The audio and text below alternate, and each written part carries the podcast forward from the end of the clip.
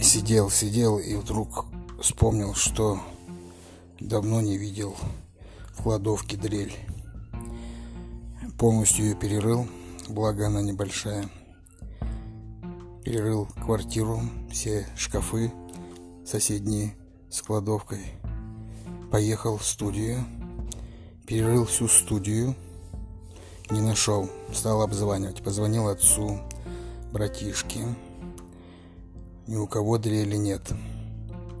Позвонил друзьям, музыкантам. Все посмотрели на меня, либо отреагировали так очень, очень э, забавно, но, но ни у кого дрели не оказалось. В итоге загадка, куда делась дрель. Самое главное, я вдруг вспомнил, что кому-то я отдавал. А потом подумал, что, может быть, я так уже сам себя обманываю, что я кому-то отдавал. Машина находится на ремонте, и теперь последний шанс найти дрель, если она а, находится в багажнике машины. Но завтра суббота, потом воскресенье, и, наверное, я узнаю об этом только в понедельник.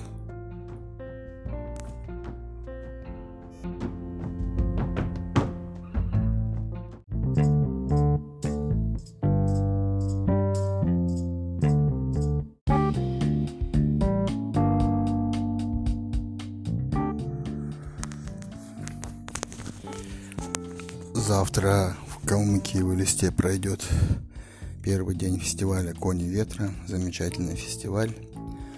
Особенность его в том, не в его особенности, как, например, в концепции, концепции всадника с кайтом в руках. А особенность в том, что проходит он в период ограничений из-за коронавирусной инфекции все мероприятия в республике отменили, но э, коней ветра оставили и оставили их в формате онлайн. Э, но прикол не в этом, а в том, что меня попросили собрать лайнап на первый день фестиваля, такой более молодежный, более урбанистический. Э, второй день будет уже в этно стиле, народном. Ну, к нему я уже, наверное, отношения не имею. Сложность лайнапа оказалась в том, что в городе, в принципе, не так много музыкантов. А, тем более групп, проектов. Ну, скажем так, я предложил двум, трем командам, играющим живую музыку, гитарную, рок, блюз – постпанк. Две группы отлетели в силу того, что их музыканты, видимо, ключевые, болеют короной. Третья в силу возраста август проводит в отпусках, а, отдыхают, поэтому принимать участие принять участие в фестивале они не смогут на удачу в город приехал замечательный музыкант, играет такое э, или этническую электронику. Марат Файзулин э, или как он именует себя Татурас вот.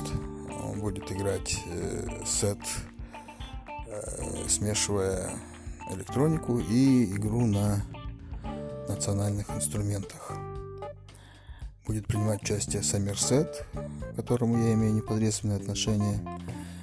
А потом я отыграю свой сет уже в качестве тоже э, электронщика такого с, с, с, с, с использованием народных каких-то инструментов, вернее, сэмплов народных инструментов.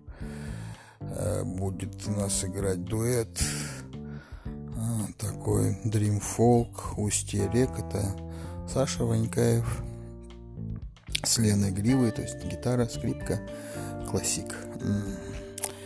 Потом у нас на открытии сыграет э, ансамбль колледжа искусств. Они как раз готовятся к поездке на фестиваль в Испанию, и у них есть новая замечательная программа. Все это закончится под звуки уже каких-то хаос ритмов и такой диджей-сет, как сейчас модно говорить back-to-back, а, с Ирней Манджиевым. Это музыкант а, команды Клондайк, ее же продюсер. А, и я. То есть будем играть уже какую-то танцевальную веселую музыку от бразильского диска до каких-то э, темных технотем. Э, хотел пригласить молодых рэперов. У нас есть несколько восходящих местных локальных звезд, будем их так называть, но они, по их словам, в разъездах. Вообще сейчас наблюдаю такую тенденцию в калмыцкой музыке. Вообще в индустрии это тяжело назвать, потому что ее нет. Что, конечно, ребята 20 максимум 25 даже 16-25 предпочитают хип-хоп. Ну, это неудивительно, очень популярный жанр. Но, к сожалению, не так много из них пишет сами свой материал, предпочитают покупать или используют так называемые фри-биты.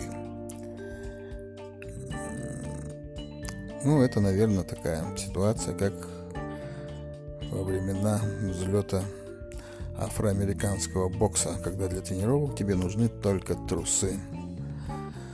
Также и здесь, в принципе, ничего особо не надо. Качаешь фришку, кидаешь телегу какую-то свою мысль, идею, и, в принципе, ты уже готов выступать и качать толпу.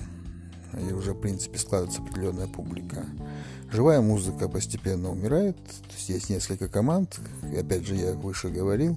Взрослые достаточно ребята уже, скажем, 40-летние рок-н-ролльщики, которые это уже для них это как хобби.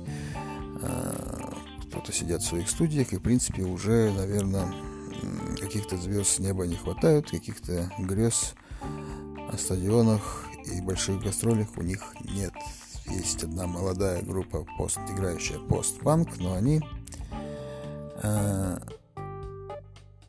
скажем так, еще, наверное, не очень сыграны, не очень готовы. И тоже, как я выяснил в беседе с ними, пока еще грандиозных планов не видят. Это всего лишь хобби. Ну и, соответственно, отношение к работе, к своей музыке у них такое же если соберутся, что-то будет.